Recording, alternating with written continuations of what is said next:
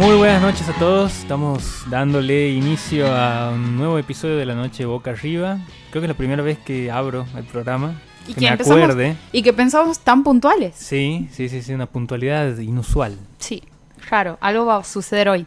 Pero bueno, aquí estamos. En operación está Claudio García que nos acompaña. Aquí en la conducción. ¿qui- ¿Quién, a, quién presento primero? Pablo Rivero. ¿Y quién les habla? Nicolás del Archer. Siempre me olvido quién va primero. Me acuerdo que al final tiene que ser el que habla. Exacto. Ahí está. Todos hemos bueno. tenido esa etapa en la que decíamos yo y tal persona Ajá. y todos te corrían y te decían el burro El, el por yo delante. siempre primero. Exactamente. Pero bueno. Venimos de estar ex- expectando eh, un fe- el arribo de un festival en nuestra provincia, que es el FILBA, que por primera vez ha venido a Santiago del Estero desde el día miércoles hasta el día sábado va a estar con un montón de actividades en diferentes lugares, pero la mayoría concentradas en la Casa de Lañeras Alcorta. Sí, sí, sí, hemos estado eh, por ahí hasta hace un rato nomás. un- no sé, ¿cuántas personas nos han estado, nos han estado visitando? Eh, Juan Sasturain, Sí, está Tamara Tenenbaum, está Alicia Genovese, eh, Mariano Quiroz, Mariano Francisco sí, eh, me estoy olvidando de, de, no sé, Inés Gata también está, Diana Henderson, Diana Henderson. Han habido un par de bajas. eh, sí. hoy me llegó ese mail tristísimo donde anunciaban que María Moreno, la autora Ay, Dios, de Blackout, no bien. me ha dolido tanto. Sí. Sí, porque además venía con una charla que parecía además muy interesante, que era literatura y feminismo. Sí. Sí, ella había publicado hace muy poquito un libro eh, que era una recopilación de textos de ella sobre feminismo desde el 80, desde fines del 70, principios del 80, hasta, hasta la actualidad. Eh, referente de lo que es el periodismo, la literatura y el feminismo también a, a nivel nacional. Sí, digamos. sí. Es- Aunque no, quizá no es muy conocida dentro del movimiento como una de las eh, activistas con a las que estamos leyendo obligadamente, así como un par de nombres que resuenan nacionalmente. María Moreno es una que lo hace desde hace un tiempo, incluso antes de que la cuarta ola Ujú. Claro, ella tiene 72 años. Imagínate que eh, muchas de las cosas ella las había escrito en, en el 80, en el 70. Exactamente. Por ahí a contramano, no a contramano, sino a, a- al mismo tiempo que estamos leyendo a otras contemporáneas, quizá un poco más jóvenes. María Moreno, como periodista, ha vivido muchas cosas desde su propia experiencia y para mí es una revelación el título de la ponencia, porque me imaginaba que era feminista, pero no que iba a dar una charla sobre el tema. Entonces era como yendo. Sí, María Moreno también es una, una persona bastante particular. Ella es como que eh, tiene un perfil muy bajo en cuanto a apariciones. Digo, habla a través de sus textos. No le gusta mucho dar entrevistas, no le gusta eh, aparecer, salvo que le mandes. e- Ella como que tiene un, criterio muy particular de, que le mandes las preguntas por correo antes de, hacer la entrevista o de que lo charlen un poco mm, eh, para poder, no, no para, para evitar preguntas incómodas, sino para poder elaborarla más, porque a ella le gusta mucho elaborar la- las respuestas. Entonces, eh, bueno, yo eh, me he tirado un lance, he intentado, no, no me ha salido. eh, y, bueno, después nos enteramos que no viene, pero bueno, esperemos que la tengamos en otro momento. Eh, el FILBA había iniciado con una intervención poética de la que formó parte ayer a la mañana, el miércoles, en donde se proponía arribar a determinados lugares fuera de lo común, como por ejemplo el tren al desarrollo, y leerle poesía a la gente que viajaba en el tren dirigiéndose de Santiago a la banda, a la banda Santiago. Luego eso continuaba en la peatonal Absalón Rojas. Eh, hace una experiencia bastante interesante. Sí, le- leer poesía en un tren. Es el sueño de todo hippie con una mínima aspiración poética. Realmente. Em, ha estado bastante interesante y sorpresivamente la experiencia ha sido sorpresivamente buena. Porque teníamos miedo de que no se nos escuche, de que eh, no vaya gente, de que estemos leyéndonos entre nosotras, de que, mm, ah, o, en el peor de los casos, que leamos y, y- y todos nos ignoren, cosa que también podía pasar. Sobre todo porque hay una cuestión ahí con el tema del viaje, en cuanto a- hablando sobre transporte público, y es esto de que uno se sube a un colectivo o a un tren o a un subte o lo que sea y solo está pensando en llegar al destino. Y cuando por ahí rompe alguien con su, eh, sea show, sea ventas, discurso, propaganda, panfleto, tiende a ser un poco molesto. Como que te obliga de alguna manera a prestarle atención. Y como que... Algo que te irrumpe ahí. Exacto. Irrumpe con ese viaje en el que vos lo único que quieres es llegar al destino y hay alguien ahí que te está exigiendo atención y no siempre eh, es algo agradable de escuchar. En este caso, bueno, con todas esas premisas nos subimos a estos, a este tren y bastante bien, han habido muchos adolescentes, han llevado gente de, de colegios, todavía hay profesores de... Está toda esa camada de profesores que uno dice, bueno, sí, se repite, no innova, debe ser bastante eh, ¿De qué, tipo de profesores? Eh, me refiero a la docencia en general, que debe ser bastante mm, repetitivo y hasta eh, alienante, hacer lo mismo todos los días. Eh. Entonces, encontrar profesores que, por ejemplo, llevan a sus alumnos a eventos así, como una intervención poética de tres chicas que tenían la mitad de edad que ellos,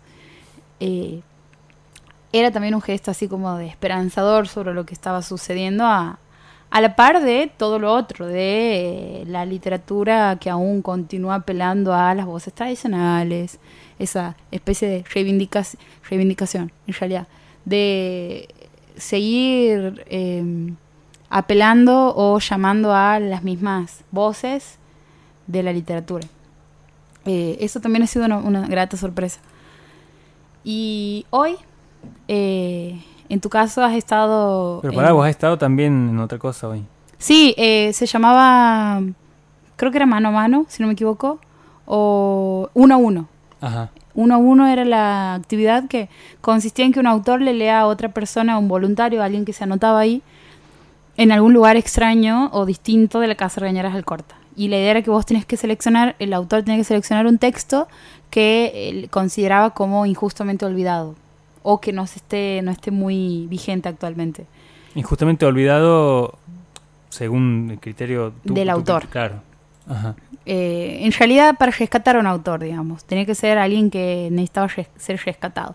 En mi caso, no, he, no, no, he, eh, no he respetado al pie de la letra del consigno porque he llevado un libro de Cortázar, que si bien Cortázar no necesita ser rescatado. Si hay una eh, como especie de ahora, si bien es un clásico, no hay, por lo menos en el mundillo en el que nosotros nos manejamos con los escritores contemporáneos, los que están, mucha gente de la que venía al Filba, por ejemplo, esta nueva poética, la alt-lit, etcétera, etcétera, eh, está ahora como esto de, bueno, en algún momento nos han dado tanto estos escritores como Borges, Cortázar, García Márquez, eh, sábado, que, pero hoy no, digamos, es como hemos, ya hemos obtenido lo suficiente ustedes, hoy realmente les podemos hasta criticar ciertas cosas. En cambio, hoy digo, bueno, voy a llevar uno de los textos que, que me parecían interesantes.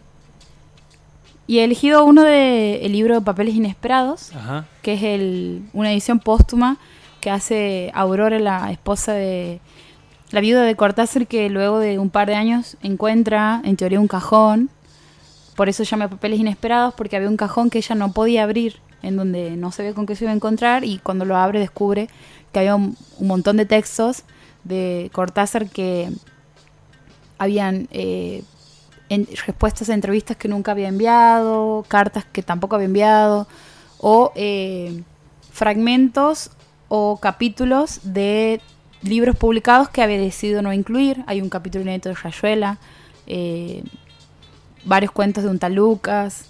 Y bueno, entonces he elegido ahí un par de esos textos para leer. Y era una, experiencia bastante rara, porque venía alguien y se sentaba al frente tuyo, se presentaba y vos era como, bueno, te voy a leer esto. Y, y le leías. Y probablemente si no le gustaba, no creo que te lo diga, pero sí se prestaba a discutir por lo menos. Pero podía entrar cualquier persona eh, y eso ha sido... De golpe, sí. De golpe, claro, sí. Quiero que me leas. Eh, y ha estado buena la experiencia. Después venía tu mesa. Sí.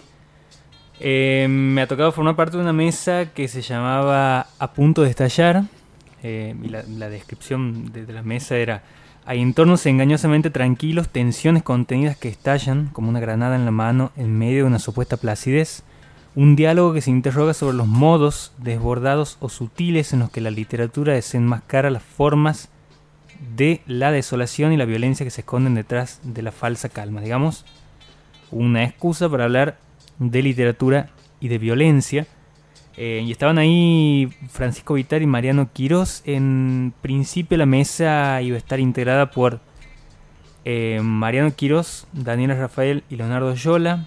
Leonardo Yola y Daniela no pudieron estar, así que en lugar de Oyola eh, estuvo Francisco Vitar y Daniela quedó esa vacante y me tocó moderar un poco esa, esa mesa que Francisco Vitar y Mariano Quirós me parecen dos escritores interesantes en cuanto a a, la dinámica de los textos que, plantean. Son dos escritores, eh, Quirós de Chaco y Francisco Vitares de Santa Fe. Eh, Quirós se hizo un, un, poco más conocido porque ganó el premio Tusquets del 2017 con su novela Una casa junto al tragadero. Eh, después, eh, este año publicó otro libro que lo tengo aquí, no me acuerdo, ¿no? Campo del Cielo, se llama el libro. En general, él publica cuentos. Los dos son escritores de cuentos. Eh, pero Francisco Vitar apela más a una economía del, del, relato, digamos. Es como, una, como que sus textos tienen una densidad poética mucho más eh, profunda porque viene del lado de la poesía. Mariano Quirós. No, eh, Francisco Vitar. Vitar. Bien. Y Mariano Quirós es una un, un, tipo de escritura que va más al relato de, digamos, si hay que hablar de Vitar y de Quirós, Vitar va más a la acción y Quirós va más al relato de la experiencia, digamos, de, eh, y, y, de y del monte chaqueño y de traer muchas de las de los relatos de ese monte a, a, una cosa más actual, digamos. Eh, entonces va uniendo como sus cuentos a partir de, eh, por ejemplo, su último libro, Campo del Cielo, va eh, poniendo personajes que se encuentran en el campo con cuestiones ligadas a los meteoritos. entonces tienes un chico que no sabe hablar, pero está fascinado por los meteoritos. Entonces los padres no entienden por qué él tiene tanta fascinación con los meteoritos. Y, y bueno, se va desarrollando a partir de eso también eh, una historia de una mujer que secuestra a un tipo disfrazado de meteorito, que no saben por qué, después el intendente que hace campaña con los meteoritos que se han encontrado en un campo, bueno, todo se va cruzando y se va eh, resolviendo a partir de eso. Y, son escritores que eh, los he descubierto hace muy poco y, me, han, encantado, digamos, en cuanto a, cómo te van atrapando en sus, en sus relatos y me parecía eh, muy interesante lo que tenían para decir respecto a la literatura y la violencia. Y Quirós es como un, fanático, fanático de Carlos Busquets, de otro escritor chaqueño. Así que siempre lo toma como referencia al momento de hablar. Incluso había recomendado eh, su libro Bajo este sol tremendo. Busquets tiene dos libros, uno es ese y el otro es magnetizado. Y, ha sido como una excusa también para traer referencias a películas, a lecturas, eh, participar con el público. Así que ha estado muy bueno ese, ese panel. Hay algo con, en relación a la violencia como manera de narrar dentro de eh, la violencia en, en, el marco de lo cotidiano. No sí. la violencia pensada como una violencia épica de cruzadas o luchas entre vikingos, sino la violencia que puede surgir y que está presente en contextos conocidos y cotidianos. Esa era como la, la premisa que me parecía que lo, lo, lo volvió más uh -huh. interesante, porque es cómo narramos esa violencia que está presente en todo el tiempo de diferentes maneras y a través, a través de, distintos actos, tanto la propia violencia como la de la violencia de los otros hacia nosotros o hacia otros también.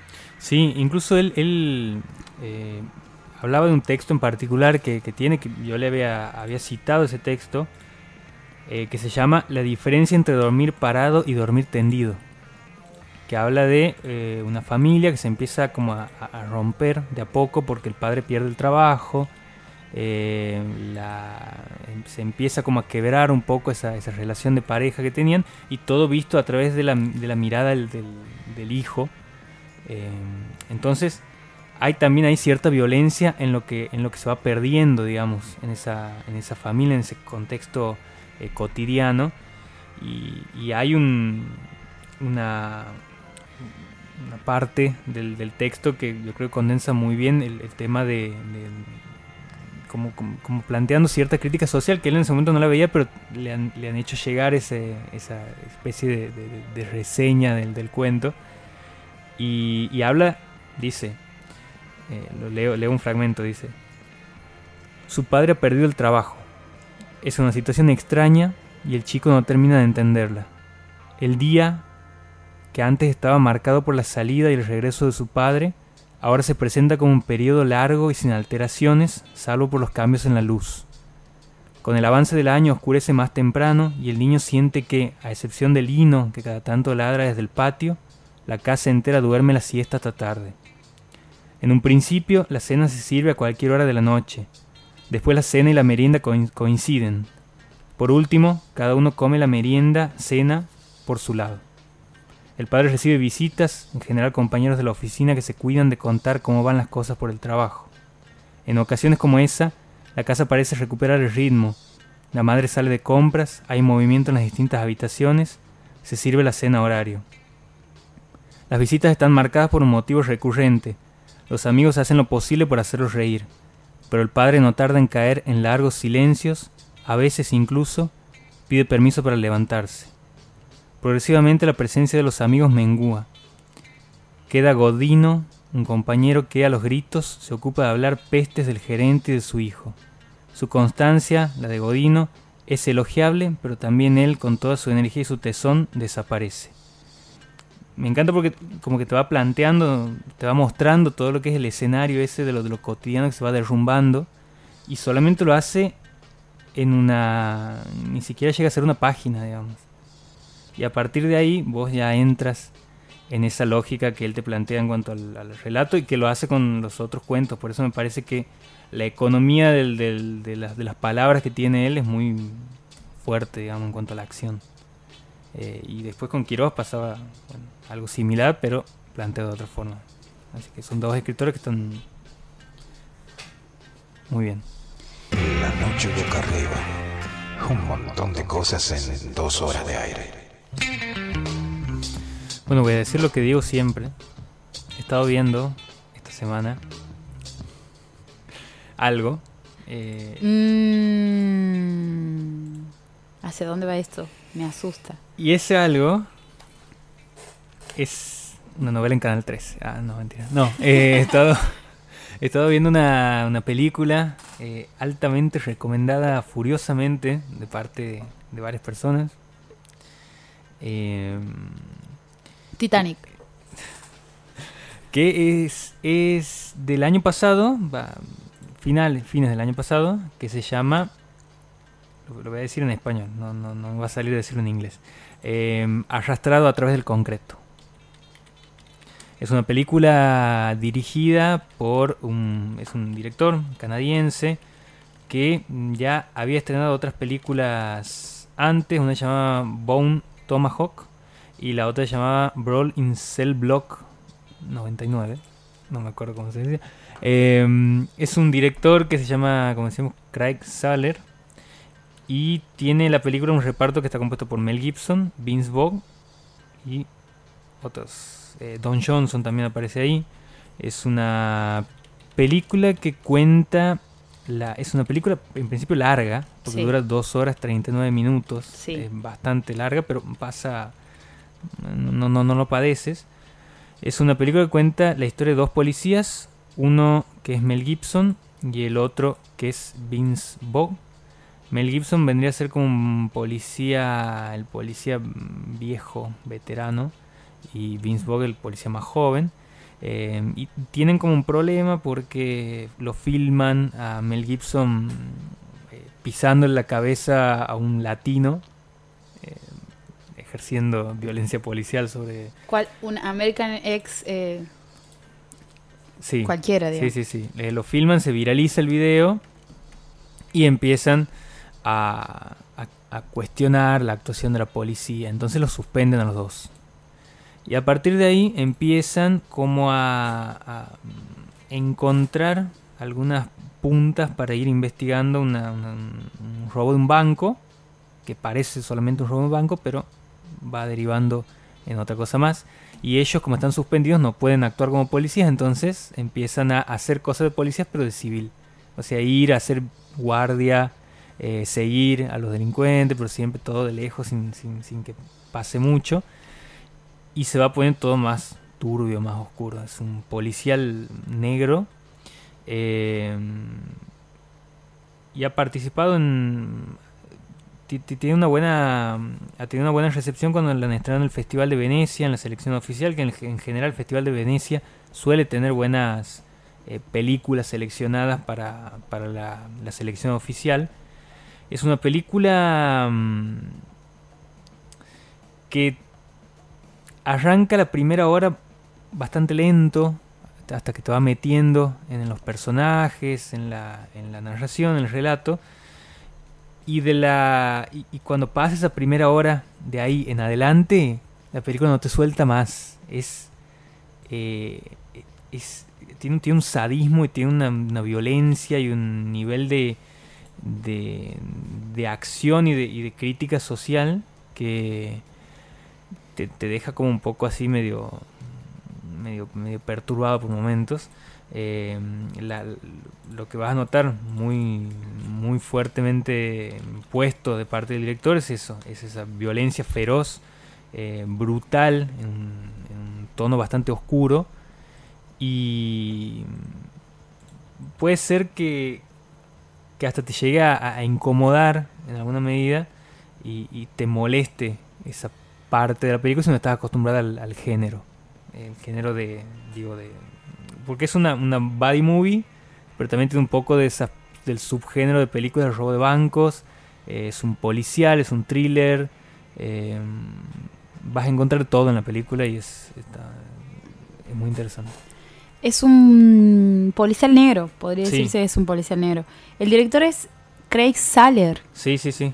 Es canadiense. canadiense. En la película en, en inglés se llama Dragged, Dragged, se escribe Dragged Across Concrete, concreto, digamos. Porque Sí. le he intentado googlear, le he estado buscando como arrastrados a través del concreto y la traducción en inglés que me sale es, es One Angry Gamer, pero no es la película. Me costó encontrarla con la traducción en latino, por eso estoy tirando el nombre en inglés. Sí, es que no sé cómo es la, la, la- el- La pronunciación. El, el doblaje, claro. Porque la traducción no va a ser literal, sino que se le mete un doblaje, debe ser dos policías en apuros. Eh, pero eh, es una película que, como decía, muestra esa, esa brutalidad policial con una impronta de cine de clase B mezclado con otros subgéneros que decía del, de, que son clásicos del cine de acción, como el robo de bancos, como los, lo- la body movie, esas de, dos compañeros que viven aventuras y Sí. tienen buena química. Y, A, a Vince Vaughn lo, le ponemos todas las fichas desde su aparición en, en True Detective, definitivamente. Después de la segunda temporada de True Detective, Vince Vaughn, sí, yendo. sí, donde aparezca sí, en sí, ahí- pantalla. Ahí, como que se ha lucido un, un ¿De qué poco más, pero no, que me, me han mandado un mensaje, eh, Marcelo Argañanas me manda un mensaje, Lo puedes leer, porque esto ¿Lo- es radio, leer? ¿verdad? Y bueno. Película con anti, antihéroes pijudos, me dice. Esa es Mm. la definición, ahí va. así, textual. Mel y, ahí, y Gibson- ahí está escribiendo otra cosa. Mel Gibson, a Mel Gibson no lo habíamos visto en pantalla hace bastante Mel tiempo. Gibson desde hace un rato que no hacía... Sí, y me parece que en todo este tiempo, Pero- cuando no estaba actuando, estaba ah, consumiendo anabólicos, definitivamente. No, pero e- él, digo, no- hace rato que no estaba, pero no estaba en cuanto al, al- al cine más eh, hollywoodense, digamos. Estaba en algunas colaboraciones de películas un poco más chicas o algunas películas más Pero actuando o dirigiendo. comedias, alguna comedia de eso de papás en casa, cosas medio... No, dirigiendo... Venía perdiendo aceite hace rato, digamos. La última película que había dirigido era Apocalipto, del 2006. Ujú. Y después. eh, y creo que A ver, esta, no, estoy tratando de hacer memoria hasta el último, hasta el último hombre, era la última, la última película que he dirigido, del 2016. Sin Así que muchas, 10 años habían pasado entre una película y otra. sin muchas penas ni glorias había pasado por... Ah, bueno, había, había estado... estaba en picada su rating, admitámoslo, digamos. no, te- no estaba teniendo sí, sí, sí, ninguna pero aparición. La película había ganado, había estado nominada a los Oscar, mejor director, mejor actor, eh, pero sí, sin mucho, sin mucha llegada comparada con las otras dos que habían sido como eh, boom en, en taquilla. Eh, bueno, la, la Pasión de Cristo había recaudado bastante, había generado mucha polémica, por eso también se, se da esa recaudación. Después Ap- Apocalipto, que era bastante sanguinaria también.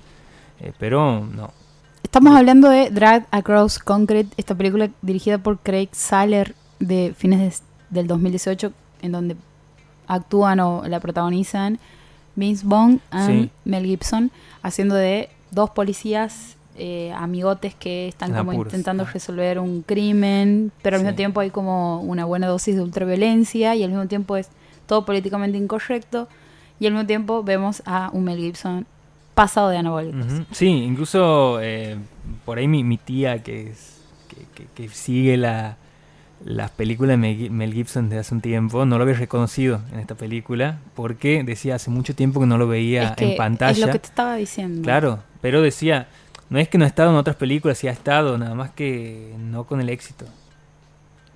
Sí. Además tiene un bigotito bastante... A mí me da que puede patear la cabeza un latinoamericano tranquilamente con, un con ese Tranquilamente, bigotito. sí. Tiene un, el bi- un bigote- bigotito los bigote Hitler. de facho. Es un rubio menemista, digamos, canoso, ojos azules, trabadísimo. Bueno, digamos como que a mí me daría un toque de miedo si estoy en la esquina de algún barrio. Sí, y Y, otra tengo cosa... la piel un poco oscura. Y otra cosa que es buena en la película son los diálogos. Tiene diálogos bastante interesantes. Que bueno, es bueno eso en una película de policía. bueno mencionar. Em, estreno del 2018. Ujú. ¿Dónde se la veía la película? No, la van a encontrar, eh, sí, la van a tener que bajar o verla en alguna O página online llena de avisos de que te has ganado un millón de dólares en un casino y todo eso. Mm, Ahí la van a encontrar. nice. En Netflix no. Pero, sí, no, en Netflix no está. Pero se van a tener que tomar, eh, eh, como decía, esa- esas dos horas y 39 minutos para vérsela entera. Em, vamos a anunciar un. hacer como una especie de mini tráiler de lo que pasará en el siguiente bloque, que es a días de la vuelta de la última temporada de Game of Thrones, este domingo, a las 10 de la noche, vamos a empezar, comenzar la manija oficial de lo que vamos a esperar o, especular, las teorías conspirativas, lo que podemos llegar a saber o no. Porque si hay un poco de información que tenemos gracias a nuestra eh, adorada, bella, talentosísima, inteligentísima Fiorella Sargenti, que ha estado en la presentación del estreno del primer capítulo de la primera parte de la última temporada de Game of Thrones, eh, que es Fiorella Sargenti, Sí. en donde ha adelantado un par de cositas, no necesariamente escenas, no es un spoiler lo que vamos a contar, No, no, no. no, Para aquí nada. No, vamos a decir ningún spoiler. no, no, no, menos de una serie que a- a- admiramos y respetamos tanto. Eh, vamos a hablar sobre eh, posibles sorpresas que puedan, que esperamos para la siguiente, para lo que vamos a ver este domingo. Los pronósticos. Sí, hemos hecho una encuesta eh, en nuestro Instagram, en realidad en los Instagrams personales, pero tenemos una cuenta de Instagram de este programa que es LNBA929 y además tenemos la plataforma en Spotify que es La Noche Boca Arriba, en donde si en este momento te tienes que bajar del auto o tienes que parar de escucharnos en el aparato radio porque justo te está llegan invitados, tienes que ir a dormir, empieza la novela, etcétera, etcétera, después puedes encontrar este programa completo en Spotify.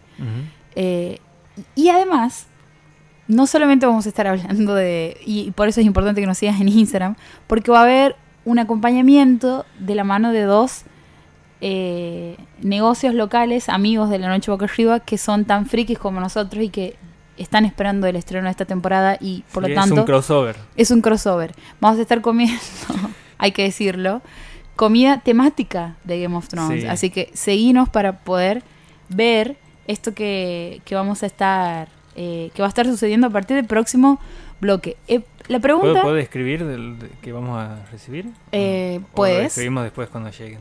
podemos decir de dónde y cuando llegue podemos decir qué.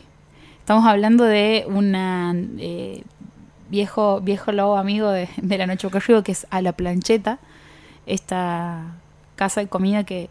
Casa de comida, están de Fernández Casa decir de casa de comida. comida, Dios. Me suena roticería eso. Eh, a mí también. Con cortinas de plástico así, cortadas. ¿Cómo, ¿Cómo describirías a la plancheta? ¿Comida rápida gourmet? Ahí es como, Sí. hay como un oxímoron, ¿no? Si es rápida es gourmet, sería la pregunta. ¿Delivery gourmet? No. Puede ser. Ah, me gusta eso. Creo que deberías negociar un... Ah, no, pará. Ya, ya son papas más. hacen sándwiches, hacen hamburguesas, hacen... Ahora también tienen viandas. Entonces sí es una casa de comidas. Discúlpame. ¿Está bien? En realidad pedime disculpas por lo que acabas de hacer. Perdón. Y Dolce Honorato, que es eh, un, un emprendimiento en donde se realizan eh, cosas dulces, desde tortas, eh, las más frikis que se te ocurran, las que miden, no sé, 3 metros, o, eh, no sé, chocolates. Sí, de- Tower Cakes. se Tower llaman. cakes. Son como torres, pero son tortas. Las Son puedes tortas. comer. eh. Nadie sabe cómo, pero se las puede comer. O chocolates temáticos de Star Wars, Sí. eh, dan cursos, talleres. todo, de todo. Bueno, esa gente tan friki como nosotras hoy va a estar acompañando. Hasta tiene una caja de bombones de, de Star Wars. Ujú, Es lo que acabo de decir proclaramente. Uf. Estoy muy emocionado, perdón. Todo eso va a pasar a partir del próximo bloque. Solamente voy a decir que la pregunta que Estaba viendo la foto. estábamos haciendo es, si estás escuchando esto y sos fanático de Game of Thrones, puedes ir y- contestar, escribiéndonos y diciendo, ¿cuál es para vos la sorpresa de esta octava y última temporada de Game of Thrones? Nos han contestado cosas muy extrañas que a mí no se me hubiesen ocurrido, que la vamos a estar comentando en el próximo bloque. Ahora vamos a escuchar una canción, hoy estamos nacionales y populares.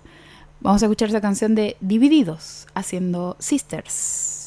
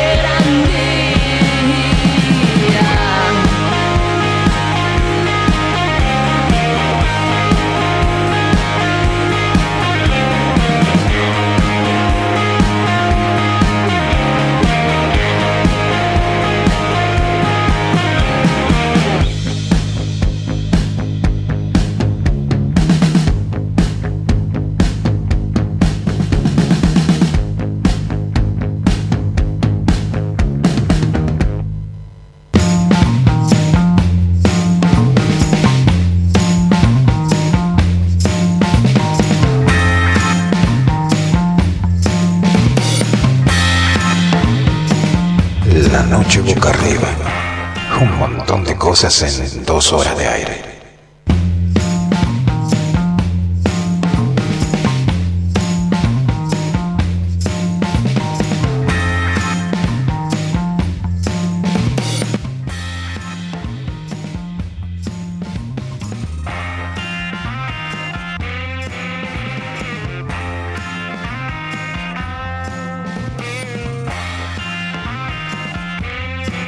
Bueno, y como lo habíamos anunciado y como cumplimos nuestras promesas, y porque además la manija que carga este dúo con respecto a esta serie, que es ha redefinido todo, el spoiler, el concepto de spoiler, el concepto de fanatismo, el concepto de manija, eh, es de lo que vamos a empezar a hablar en este momento. Sí. Sí. Estamos hablando de Game of Thrones Sí. y estamos hablando de las cosas que nos llegaron, eh, que, que las habíamos comentado igual.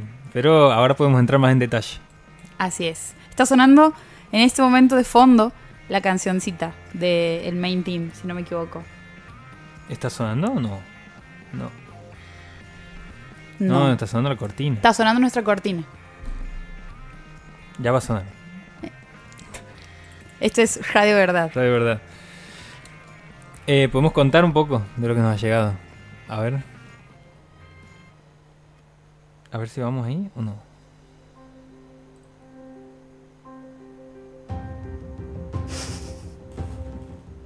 No sería la, pero es, es la... Ahí está, ahí está. oh, sí. Última temporada dividida en dos partes. Octava temporada dividida en capítulos que, bueno, duran una hora. Pero que a último, va, en realidad lo que sabemos es... Algunos van a durar una hora y media. Algunos un van a durar una hora y minutos. Y 20 minutos más o menos. Bien. Este domingo a las 10 de la noche vuelve en la octava temporada. La historia de El Juego de Tronos.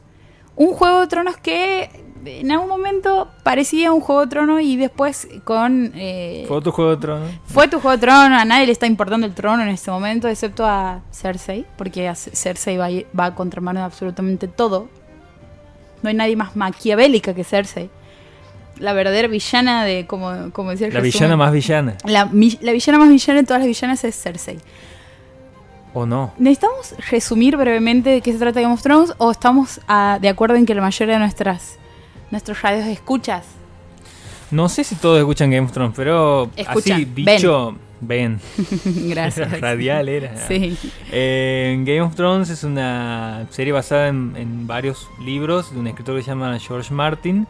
Eh, que básicamente son siete familias, no, son varias familias de siete reinos que se pelean por el trono de hierro, por el control del trono de hierro. Ese sería básicamente el argumento. Después, bueno, Vayan a ver la, vayan a ver vayan a ver la serie.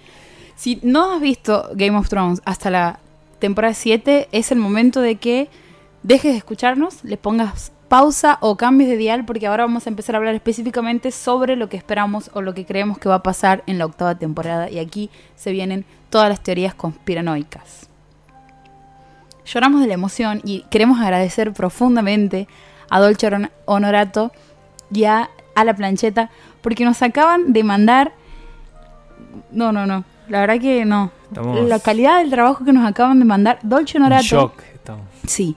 Dolce Honorato eh, nos ha pastelería. Es una. eh, además de hacer un montón de cosas dulces, también da- dicta talleres y cursos para principiantes, para gente avanzada, etcétera, etcétera. Eh, eh, está la. Quien maneja todo esto es Duki. Duki Ducournau, que en algún momento supo tener, es conocida, digamos, eh, ha tenido programas de cocina aquí en Santiago del Estero, bueno, ahora está con Dolce Honorato, a- a- ahora, hace bastante. A full. Sí. Y va cada vez avanzando en diferentes levels de perfeccionamiento. Y hoy nos acaban de llegar a nuestro programa tres huevos de Pascua temáticos. Eh, dos particularmente son los huevos de dragón de Calici. Uno es verde y el otro es blanco. Y vienen con un martillito de chocolate para que se lo puedas romper. No, no, no, no puedo, no puedo. Creo que no lo voy a poder comer. Necesito tenerlo Sí, hasta que termine Game of Thrones. Los huevos de, de, de donde nacen los dragones de Daenerys Targaryen. Exacto. De la reina de los dragones. Huevo la, de la mamá de los dragones. La mamá de los dragones. Mother of Dragons. Y además nos ha mandado un tercer huevo de otro estreno que esperábamos en abril. Sí, creo que abril es el mes manija, más manija del año por dos estrenos. Uno era Game of Thrones y el otro, eh, la segunda parte de Los Vengadores que había comenzado en Infinity War y que termina ahora con Endgame. Endgame. No- Nos ha mandado un huevo de temático con las gemas del infinito. Sí, como si fuera el guantelete de Thanos, pero Versión huevo. versión huevo de Pascua con todas las gemas incrustadas. Ahí, Así que sí, todas las gemas del infinito. sos fan de. Sos un friki fan de el mundo de. el universo de. DC, de Marvel, etcétera, etcétera. ¿Te gusta Game of Thrones? O Star Wars también. lo, lo que sea, lo que te interese, lo que te mueva, te conmueva, eh, y te gusta mucho el chocolate, existe un lugar que te hace absolutamente todo con un nivel de perfección y medida que es Dolce Narato. Y además, a la plancheta, Porque primero ah, hemos hablado de lo dulce, pero ahora Antes estamos de lo dulce, lo salado. antes de lo dulce, ante el postre viene lo salado y es a la plancheta que nos ha mandado dos sándwiches que lo vamos a ellos los vamos a dejar para el último bloque, después de hacer la degustación. Ahora sí, hablemos de Game of Thrones. Una de las encuestas, preguntas que había hecho en mi, en mi Instagram era ¿cuál es cuál crees que es la sorpresa de esta temporada? Y han habido muchas especulaciones. Voy por la primera. Uno dicen que todos mueren. Ah, sé que eso no sería una sorpresa, pero sí. Valar Morgulis. Me manda una persona. ¿Qué es lo que la mayoría espera? Pero me parece que ese sería el final más predecible. ¿Vos dices que el más predecible? Para mí que el más predecible es que mueran todos. Para mí sería el mejor final. Que el rey de la noche se quede con el trono. Y que todos mueran. Ese para vos sería el mejor final. No coincido con vos. Sí. Porque a mí me gustan los finales. No, no, no es que me gusten los finales felices, porque Es que un- para mí un final feliz sería un mal Anti final con todo lo que te, ven- te venía mostrando la serie. Capaz que un final más agridulce, sí, también compro. bien. Muera la mitad y la otra mitad que... que vea ahí qué hace. Otra de las eh, teorías que nos tiran es Sansa en el trono. Esa Eso está... es una de las teorías que más me gustan. Sí, Porque Sansa es uno de los personajes que, que se ha ganado nuestro odio a lo largo de varias temporadas. Es como una niña medio malcriada, medio. medio shori. lloriqueadora. No sé si existe esa palabra, pero es como, ay, dale, date cuenta. A mí es el popular, amiga, date cuenta. Es como que ella viene de una familia y le pasa absolutamente todo a Sansa. Lo que nos hace odiarla es que ella, todo lo que le sucede, lo vive desde una posición muy sumisa. Pero, pero, pero, en la última temporada, Sansa dice, ah, ustedes pensaban, Ah, ¿Usted pensaba que era sumisa? ustedes pensaban que eran sumisa. Ustedes no saben que en realidad he estado observando todo desde este lugar sumisa. Y adquiere una fuerza y una potencia junto a esta unión y encuentro que tiene con su hermana que es eh, Arya Stark, en donde ambas se encargan de liquidar a Littlefinger. No, Littlefinger. Sí. Ah, Meñique, sí. Eh, entonces decimos, uy Dios, este dúo, este, esta colaboración, el mejor crossover, se necesitan volver a juntarse las hermanas. Eh, y que va a pasar lo mismo, y pasa lo mismo cuando se vuelven a juntar con eh, Bran. Es como que unen fuerza a los hermanitos de Stark que desde el primer, la primera temporada les dicen, che, la familia, todo bien con la familia, pero a ver. Sí, que parecía que, que era una familia como que iba a quedar a medio camino y la han peleado bastante. Un ¿no? montón, sí. Eh, eh, sí, es como son los Robocops de toda la serie, digamos, porque al final se terminan termina apareciendo cada uno, lo cual los vuelve un poco más fuertes, porque aparecen después de vivir cada uno un, cada historia y sufrimiento que vos dices, che, ¿cómo puedes llegar a esta temporada? Y bueno, algo me las traigo, digamos, cada uno dice, mira, una ha aprendido a cambiarse el rostro, Sansa ahí que tiene toda la estrategia y las ganas de, de liderar, Bran que sabe manejar animales, que también todo le pasa, es Tenía un zoológico. Ah, Tenía un zoológico. Una de las grandes sorpresas, Al me contesta, es que alguno quede vivo. Eso sería lo sorprendente. Para mí, lo que todos esperan de eh, muerte y destrucción. muer- muerte y destrucción, es como Valar Morgulis. Todo- todos los hombres van a morir, es la frase con la que te li- liquidan en cada capítulo desde que empieza la serie. Em, Perdón, bueno. hay gente que me está escribiendo preguntando dónde era que vendían sus huevos. Así, Gente enloquecida. gente enloquecida. Que vean nuestro, nuestro Instagram, que vean nuestra, nuestra página en Instagram que es el NBA929, en donde vamos a estar publicando y arrobando a esta gente. Porque además, no, tienen que ver en fotos y en video lo, que- lo que son las bellezas que tenemos en estos momentos. Realmente eh, es para inmortalizar. Me va, Para aplaudir. Ahora. me va a costar un montón comer esos huevos, pero soy muy fan del chocolate, así que Sí. probablemente- Yo creo que los voy a tener que guardar porque en mi casa los dejo a mano y y mueren. sí, desaparece. Eh, otra es. Una de las teorías que me tiran es caminantes negros. Si existen los blancos, tienen que existir los negros y son, y son los buenos. Plot twist. Ah, Plot twist. Plot twist que igual me parece un poco medio insostenible. sí, sí, sí. Em, hay que ver cómo, cómo termina la serie pensando en que ya están armando otras cinco series de, de Game of Thrones. Temporadas serán. No, series. Series que se desprendan de Game of Thrones. Serían como spin-off, Spin-off en versión serie. pero creo que son precuelas. Por eso, una por lo menos es precuela, no sé las otras. Pero serían como muchísimos años, miles de años Obvio. antes de lo- todo lo que pasa ahora. Pero era obvio que iban a explotar esta franquicia hasta que. sí, HBO. ¿qué es Además- que se van a ir así. Además, eh, no sé, somos el perro de Pavlov con, con Game of Thrones. Nos, nos mueven la campana y empezamos a salivar. to- Todos los fans. Entonces es como. Es una mina de oro esto. Compro, dame mil de todo lo que tenga que ver con el universo de Game of Thrones. Otra de las teorías que nos dicen es que todo fue un sueño de Jon Snow.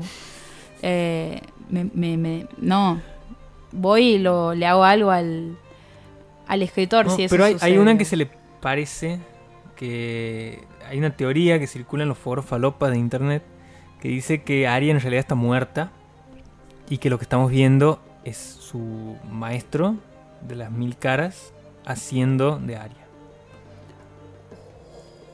Tremendo. Eso, eso dicen, si va- así hablando de, de- de cosas que no son, esa es una de las teorías que circula. Aquí nos contestan una que es bastante graciosa y es, Jon Snow se entera de que se está cogiendo a su tía y Cersei gritando le dice, mira de quién te burlaste, Jon Snow. Otros nos dicen, Daenerys muere en plena lucha montada en su dragón versus el rey de la noche y dragón zombie. 2. Inicia su parto ahí en plena batalla. Antes de que se muera Jon, corre hacia ella y le revela que él es Targaryen. Porque Bran y Sam se lo contaron, pero como él no quiere el trono, les pide que mantengan reserva. Bastante rebuscado esto. El hijo de Jon y Daenerys es ¿Qué igual clase al... de oyentes tenemos? El hijo... Ah, mira, esto es... Bueno, se repite. Eh, la gran sorpresa de esta temporada es el hijo de Jon y Daenerys, que es el hijo del Hielo y Fuego, que es el nombre del último libro, digamos. Eh, otra que me ha parecido bastante interesante y quiero, quiero entrar a leer es, dice lo siguiente. Hay una teoría sobre esto, sobre la idea de que Bran termina siendo la gran sorpresa de esta temporada y es que la pelea principal de eh, no va a ser entre Jon y los White Walkers, sino entre Jon, sino entre Bran y el Rey de la Noche, que va a ser una super batalla de mentes y como es final es ultra violenta. Además haciendo un, un guiño hacia, te lo resumo así nomás. Existe una réplica por combate de esa teoría. Sí. Porque yo tenía una que también circulaba en foro falopa, pero eh, también foro falopa un poco más eh, dignos. Y, y decía que Bran era el rey de la noche. O sea, no que, va a no, no que va a pelear contra el rey de la noche, sino que él es el rey de la noche. Esa es más falopa que todas las anteriores. Esa es más falopa. Sí. Y, y tiene un sustento, ¿no? Tienen fundamentos eh, bastante coherentes. Por ejemplo. Por ejemplo, tengo tres. Uno, eh, no, cuatro. Uno dice, eh, toma en referencia lo que el cuervo de tres ojos le había dicho a Bran alguna vez, que dice, nunca volverás a caminar, sino que volarás. Y eh, quiere decir un poco que que Bran va a, a tratar de, de- de- de- de- digamos, ahí se co- como que empieza a, tra- a transmitir su- sus pensamientos a través de los animales, empieza a, a meterse en el cuerpo de los animales, pero dice, eh, ay, se, se- se me han mezclado los, los papeles, Los papeles o las teorías. las teorías, pará, se me- ahí está, Bien. Mira, la primera vez cuando deriva todo en, convertirse Bran en el rey de la noche, él intenta volver en el tiempo hasta el rey loco. Que el rey loco, la teoría era que, bueno, lo, que se cuenta en la serie es que él escuchaba susurros que le decían que tenía que quemar toda la ciudad. Lo que dice esta teoría es que la primera vez eh, Bran trata de evitar que los caminantes blancos lleguen hasta donde están, tratando de parar al rey loco, volviendo. Eh, y los susurros que el rey loco escucha son las voces de Bran que le dicen que queme la ciudad para evitar que, que lleguen los caminantes blancos hasta el lugar. La segunda teoría dentro de esta dice que Bran va más atrás en el tiempo para intentar descubrir eh, cómo los demás han sido derrotados la primera vez. Eh, falla de nuevo y logra convertirse en Bran el constructor, construyendo el muro y asegurando el nacimiento de Winterfell y creando las palabras, siempre un Stark debe estar en Winterfell. Uh. O sea que su segundo intento de intentar parar los caminantes blancos es construyendo el muro. Y la última vez Bran vuelve mucho más atrás, se remonta hasta el lugar donde se creó el Rey de la Noche para luchar contra el para tratar de luchar contra, contra el ser humano porque estaban los, los niños del bosque que tenían como una amenaza que era el ser humano y eh, lo que piensa lo, lo que piensan los, niños del bosque cuando lo ven es que es una amenaza porque al final el humano ese que se les aparece es él mismo.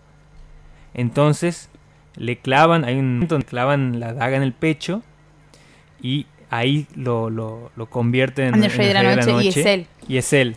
Por eso hay, un, hay Por, una... eso por eso es tan creíble. Hay un montaje, incluso en la serie, donde cuando Bran está viendo toda esa escena donde le clavan en el pecho la daga, cuando vos vuelves a Bran en la cueva, está acostado de la misma forma que estaba el, el humano ese al que le clavan la daga en el pecho. Y bueno, después hay otras teorías más, pero ahí me... Recier. Esta, la que acabas de decir, definitivamente es una de las ganadoras. Sí, O le ponemos todas las fichitas desde nuestro programa. sí. Así que capaz que sí se enfrentan, ¿no? Capaz. Y capaz que son las dos juntas. Se enfrentan y él es el mismo. Se enfrenta con él mismo. La noche boca arriba. Un montón de cosas en dos horas de aire.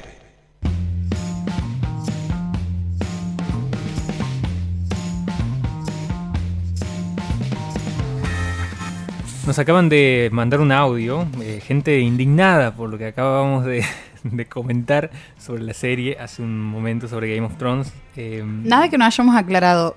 nada que lo hayamos aclarado. hemos nosotros aclarado, hemos dicho, por favor, gente que no ha visto hasta la séptima temporada, Mira, mira. abstenerse de decir. Lo voy a, lo voy a pasar a- al audio, ¿no? A ver, ¿estamos ahí? Chango, estoy indignado. Me acabo de subir a la Kangoo y como siempre pongo radio universidad y te escucho a vos con esa expoliada que aunque sea no, no chequeado, ya es una expoliada que me genera mucha angustia respecto a lo de Aria, ¿no? Solamente eso quiero decirte, que sepas que me acabas de hacer mucho daño y me has hecho que cambie de sintonía la radio. Bien, Expol- hashtag expoliada. Después, la- después aclara que ha vuelto a sintonizar porque no porque quería seguir escuchando que estábamos hablando. Eh, pero sí, gente sensible. ah, pero no era, eh, Frank, que Frank Offler nos estaba escuchando ahí. un- le mandamos un Le abrazo mandamos un al compañero Fran, que evidentemente no es un spoiler, sino que es una teoría. Es una teoría. Es una La teoría creo que no cuenta como spoiler. no cuenta como spoiler. Puede- para que, Como puede pasar, como puede que no. No es algo que efectivamente Claro. suceda. para- Si resulta que termina pasando, ahí Uf, sí, habla ahí. con nuestros abogados. sí, sí, sí. Pero para que un spoiler sea spoiler, eh, tendríamos que haber visto el capítulo. Exacto. Y como no lo hemos visto, estamos tirando al voleo teorías que hay en internet, digamos. Ahora, si esas teorías después son realidad, bueno. Anda, Anda. a saberlo. Pero creo que eh, los productores de la serie se estaban fijando en los foros cuáles eran las teorías que circulaban y, y estaban tratando de hacer algo distinto a lo que se debatía. Así que seguramente no sea lo que estamos pensando. O sí, O sí. o no, o sí. Si vos tuvieras que recomendarle a alguien que nunca ha visto Game of Thrones, Game of Thrones, ver la serie, ¿por qué lo harías? ¿Cuál sería tu argumento más fuerte al respecto? por ahí el- el- el- la objeción más fuerte que escucho en relación a la serie es no me gustan las series ambientadas, las series de época. Que, que yo le he tenido esa objeción. Y... No, no se está por caer la caja. Ah. Y cuando... Y cuando empiezas a ver la serie... eh, no- capaz que el primer capítulo te parece un poco lento en alguna medida, pero te engancha apenas termina. Y a partir de ahí ya eh, entras en un cí- círculo vicioso que no te suelta más hasta, hasta ahora. Eh, yo creo que no es solamente una serie de época, sino que también tiene mucho de, ajedrez político, de estrategia política, porque como decíamos son varias familias de siete reinos que se pelean por un trono, eh, y no es solamente espadas, dragones y, y nada más, digamos, es una serie que tiene grandes diálogos, grandes actuaciones, eh, grandes momentos eh, impredecibles que vos te vas a encontrar si es que no has leído los libros. Eh, Va, incluso si has leído los libros en las últimas temporadas, van como por caminos distintos. Pero es una serie que hay que darle una oportunidad. Si te sientas a verla con todo el prejuicio del mundo, por lo menos mira un capítulo. Si ese primer capítulo no te engancha, soltala, digamos. Pero eh, yo creo que es una serie que en el primer capítulo ya te tiene. No sé, vos, ¿cómo la recomendarías? Y por varias... eh, tengo varios argumentos al respecto, digamos. Eh, una de, los- de las cosas que he escuchado decir a, varias personas, a la gente, a la gente, sobre Game of Thrones es que no le gusta la parte como mm, de...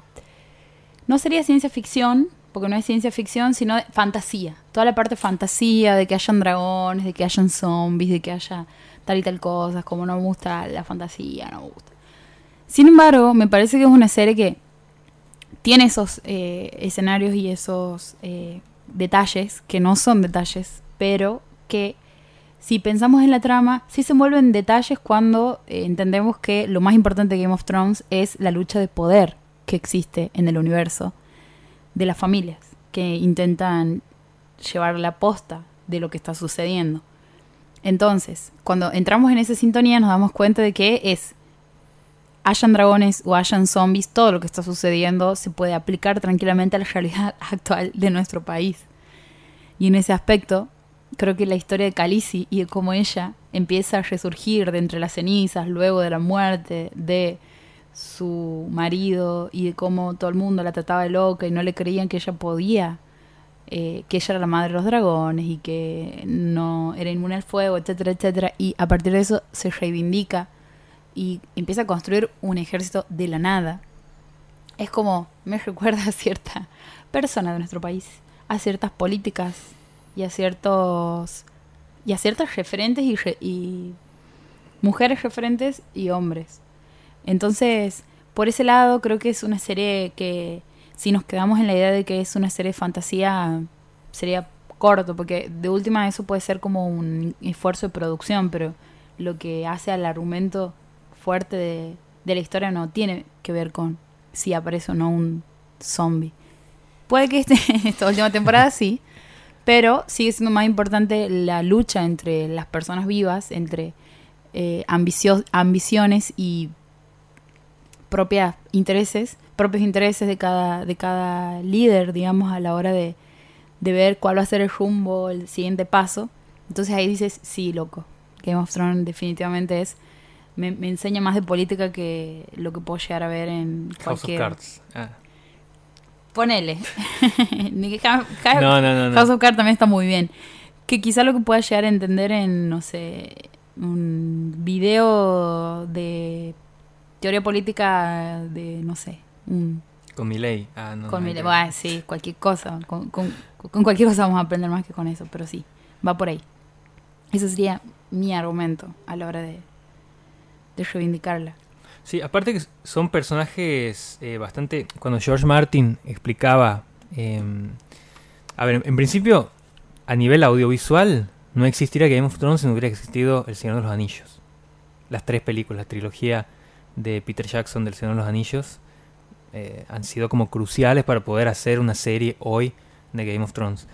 Y eh, cuando George Martin incluso empieza a pensar en esos libros, en sus primeros libros de la década del 90, eh, él lo, lo- toma como base los, los libros del Señor de los Anillos y eh, piensa en esos personajes, pero piensa en complejizarlos mucho más, porque él lo, lo que critica de la trilogía del Señor de los Anillos es, lo- es como que está muy marcado quiénes son los buenos y quiénes son los malos aquí. Vos sabes que Aragorn, Legolas, eh, Gimli son, son buenos y del otro lado sabes quiénes son los malos. Entonces es como que no hay mucho margen para jugar con eso. Él lo que plantea desde el principio con sus libros es voy a darle a los personajes cierta complejidad que haga que vos por momentos no te banques lo que estás viendo de ese personaje y por momentos los apoyes. Entonces vos tienes a Jamie Lannister, por ejemplo, en las primeras temporadas es un heel, es un, es un villano así eh, bastante molesto y eh, después te vas encariñando con el personaje cuando él va creciendo, porque son personas que crecen en cada temporada, menos Joffrey, que creo que es el único que se mantiene heel desde la primera hasta la cuarta temporada. Pero eh, él, marcaba esa diferencia cuando escribía los libros y buscaba que eh, su lector y después más adelante la persona que estaba viendo la serie pueda eh, empatizar y odiar a los personajes en la misma medida. Y, cuando le proponen la serie, incluso, a él le interesaba mucho la lectura que podían haber hecho los productores de sus libros. Entonces le proponen hacer la serie y él les dice, bueno, pero antes quiero que me respondan una pregunta y si me responden bien la pregunta, los dejo que hagan la serie. Y la pregunta era, ¿quién es la madre de Jon Snow? Y como los productores habían respondido bien, o sea, quienes creen que es la madre de Jon Snow, los productores responden bien y le dice, bueno, listo. Entonces entienden el concepto de la serie, tomen, hagan lo que quieran. Interesante. Muy interesante. ¿Has podido leer alguno de los libros? Eh, no, los libros no, porque yo tengo un problema que no puedo. Tengo que elegir qué, ver, o, o el libro, o la serie, o la película de- que esté basada en el libro, porque si no empiezo a comparar y empiezo a. Me, me pierdo, digamos, no disfruto de la, de la serie.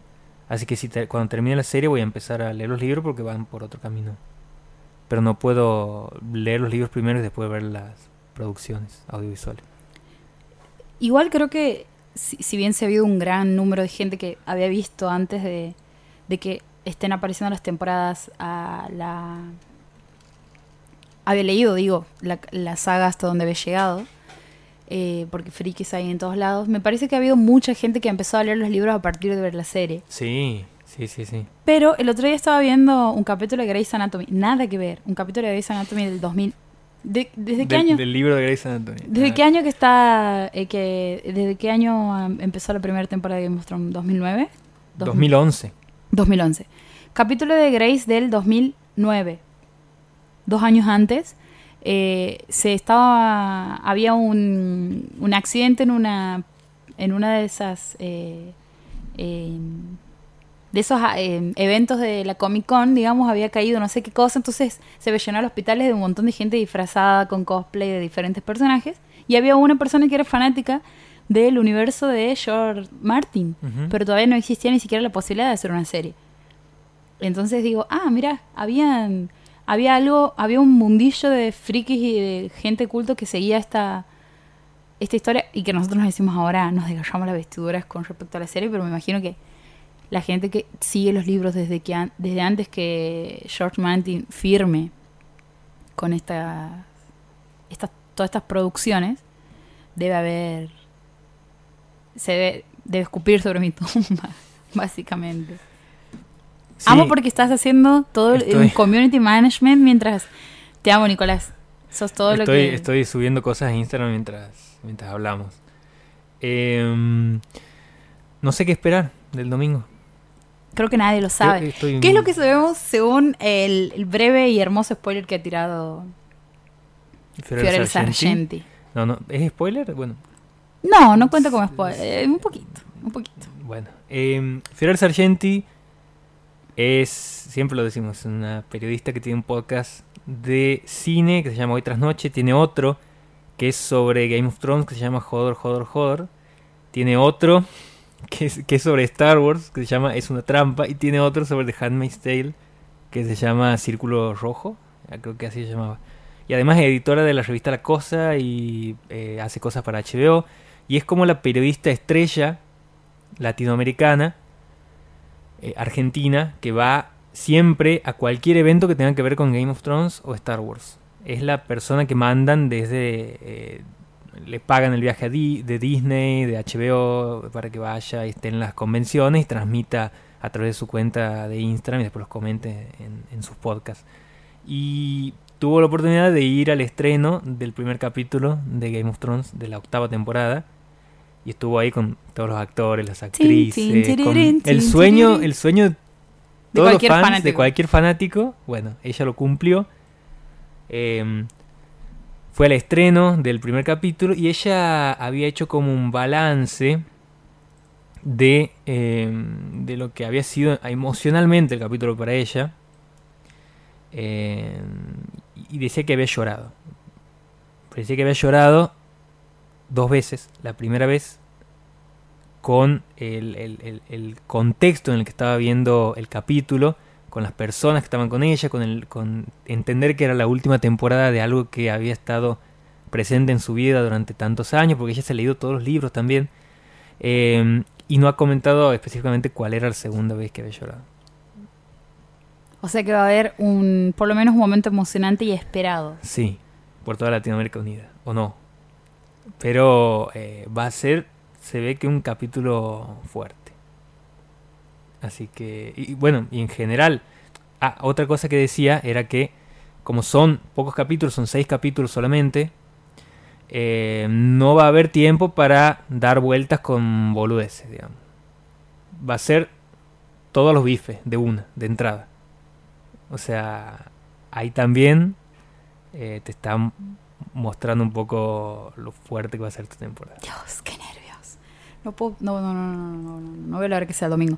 Escuchemos la siguiente canción de la noche boca arriba hablando de White Walkers o zombies o fantasmas, que no son fantasmas, pero hay un tipo de relación ahí. Este clásico del 2000 y fines de los 90, toda la generación millennial, que es El fantasma de árbol.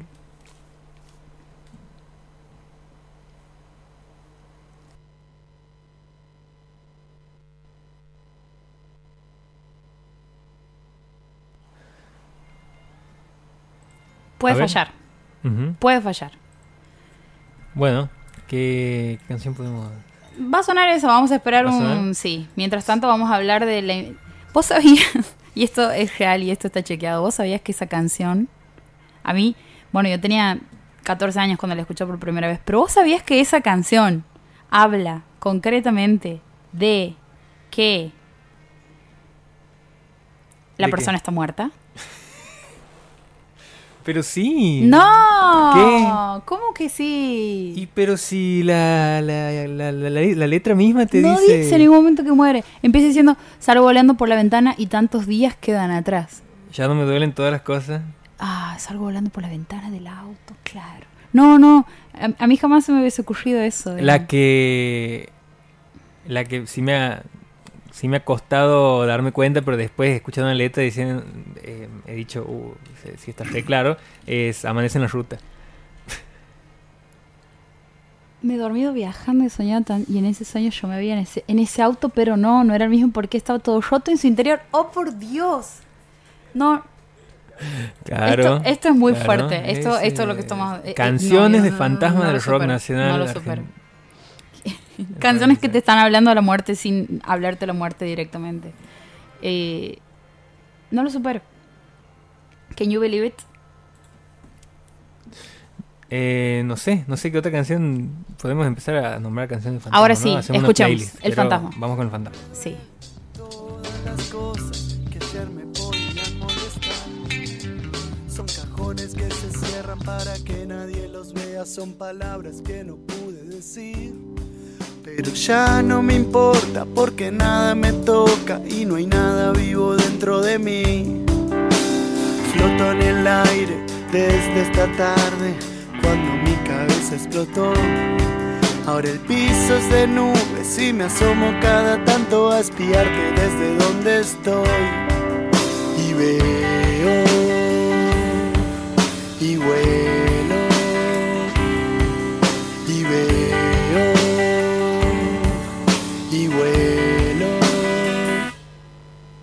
El barrio se ilumina y la noche se hace día, brilla como un árbol de Navidad. Y estoy alto, muy alto, y las luces de los autos que se frenan cada tanto y vuelven a arrancar. Y veo a la gente corriendo como una coreografía sin fin. Y vuelo como en una avioneta, el olor a fugaceta que cocina mamá. Y me acuerdo de aquel día en que decías, si pudieras ser un pájaro, ¿qué harías?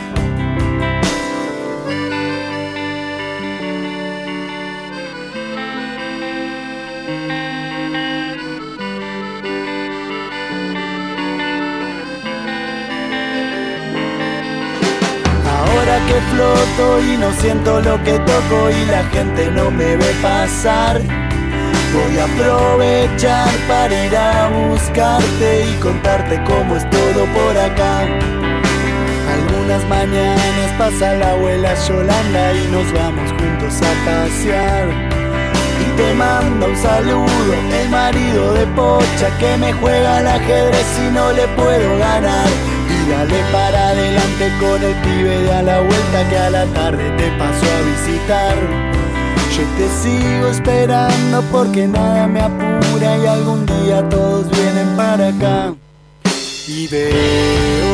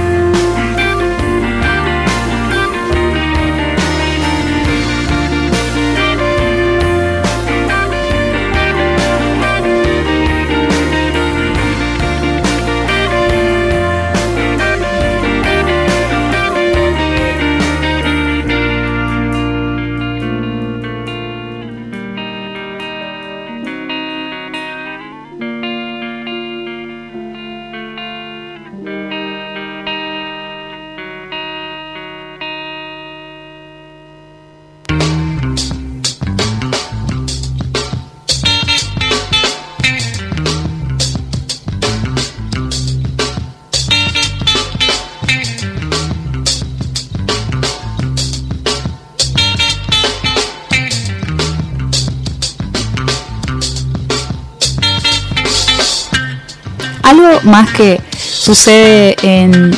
que sabemos que sucede en este próximo capítulo y no sabemos en qué medida ni cuánto, es que va a haber mucho sexo.